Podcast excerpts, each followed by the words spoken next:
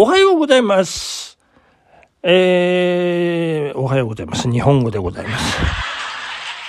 えー、あの、昨日の、あの、フル英語バージョン、あのーありがとうございました。あのーまあまあ、あの、一定の評価を得たということでございまして、もう大きなチャレンジだったんですけどもね。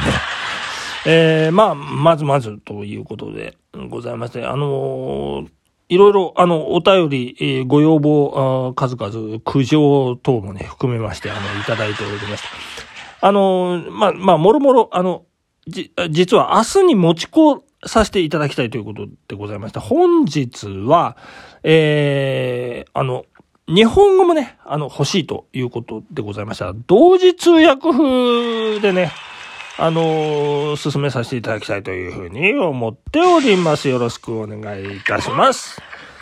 おはようございます。気温は現在、摂氏11度でございます。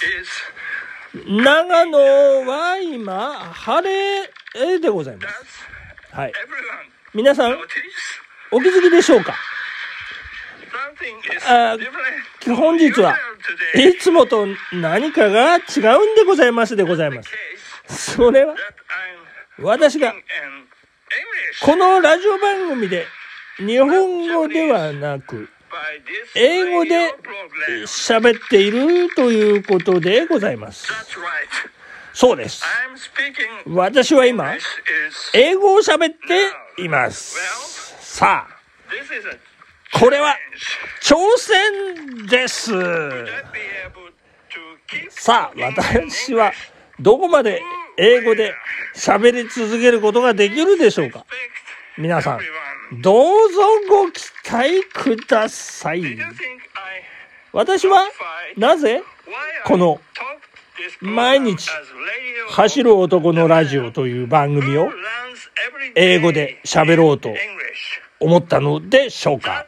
それは昨日発売の週刊文春に書かれていた。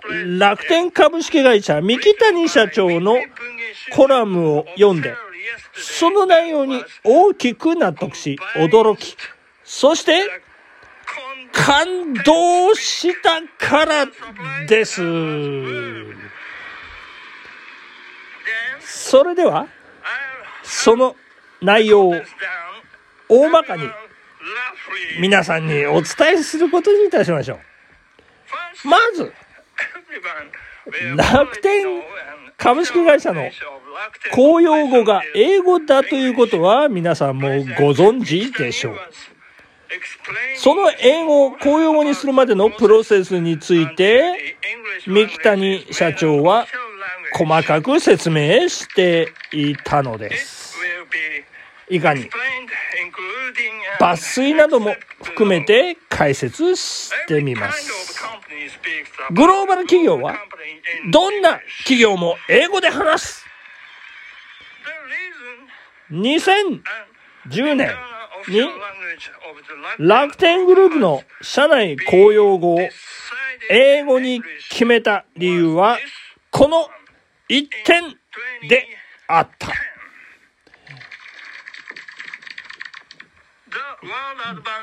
人口の減少が進む日本で企業が生き残っていくためには世界進出が不可欠です。英語を公用語にするということは楽天は本気でグローバル企業になるというメッセージでもあったのでございます。それでは楽天の英語公用語化プロジェクトはどのように進んでいったのでしょうか？まずは移行期間を2年間と決めました。インド人や中国人の社員はおよそ3ヶ月間で仕事に必要なレベルの日本語をマスターしていました。3ヶ月間は、つまり1000時間です。そこで、日本人も、学習すれば、誰もが1000時間で英語習得が可能であるという仮説を立てたのです。少なくとも、1日に1時間。通常は2時間。英語の勉強をすると、2時、あ、ごめんなさい。2年間で1000時間を確保できる計算、計計計算になります。それで私は移行期間を2年間と決めたのです。はいはい。なちなみに、えー小学校から大学までの平均的な日本人は約2000時間もの英語教育を受けています。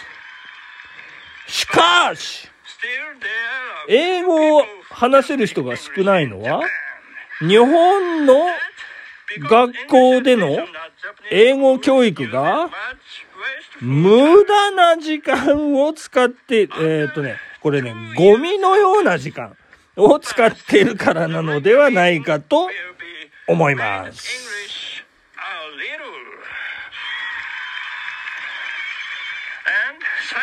えー、2年が経過した後、まず、定例の会議を少しずつ英語にしていきます。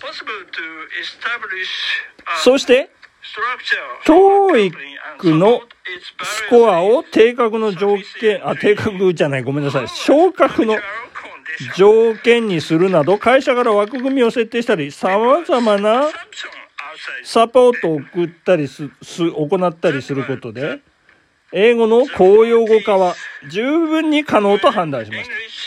実際にはどうだったのか。あれ？はい。あ、そうね。はいはい。そこは、そこには想定外なことがありました。それは、英語の習得が難しいと思われていた40代、50代の社員たちが若手以上に早く目標の点数に到達したことでした。か、彼らは一生懸命だったんでしょう。それは語学の習得に年齢は関係ないということの証明になりました。そしてさらに、あ、追いついた。そこに想定外なことがありました。仕事量が減ったのにもかかわらず営業成績は上がったのです。午前中に英語の学習時間を設定したことで、時間の使い方が上手くなったからだと思われます。仕事の合理化も進みました。当然ながら、英語の習得に苦しむ社員もいました。わ、わ、わ、私が彼らによく言っていたことは、間違ってもいいから、とにかく多く英語でコミュニケーションを取ろうということでした。語学は、話す、聞く、読む、書くの順に学習していくのが一番いいと私は思います。うん、ベスト。最初は間違いだらけの英語でもいいんです。とにかく自分の考えを積極的に英語で発言することを目標に文法など気にせずにたくさん話すということが重要なのです。はい、重要なのです。すると、社内に英会話が飛び交うようになってきました。英語が苦手だった社員は今、当たり前のように英語を喋っています。この話を読んで、私、マチューは大きく感動したのです。私も間違いを気にしないで英語を喋ろうと思いました。そして、このラジオ番組を英語で収録し、配信しようと思ったのです。ですです。三木谷社長は最後にこのように書いています。日本のすべての子供たちが普通に英語をストレスなく喋れるようになれば、ビジネスだけでなく、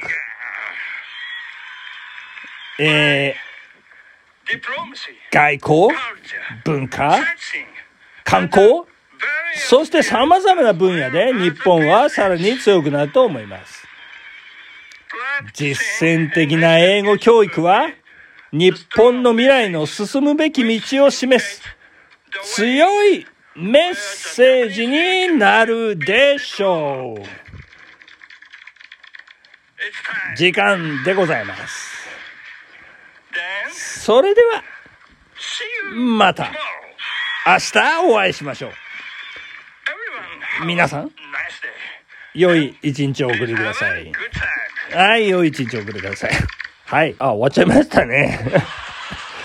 ということで、本日はここまででございます。いかがだったでしょうか本当のバイバイ。バイバイ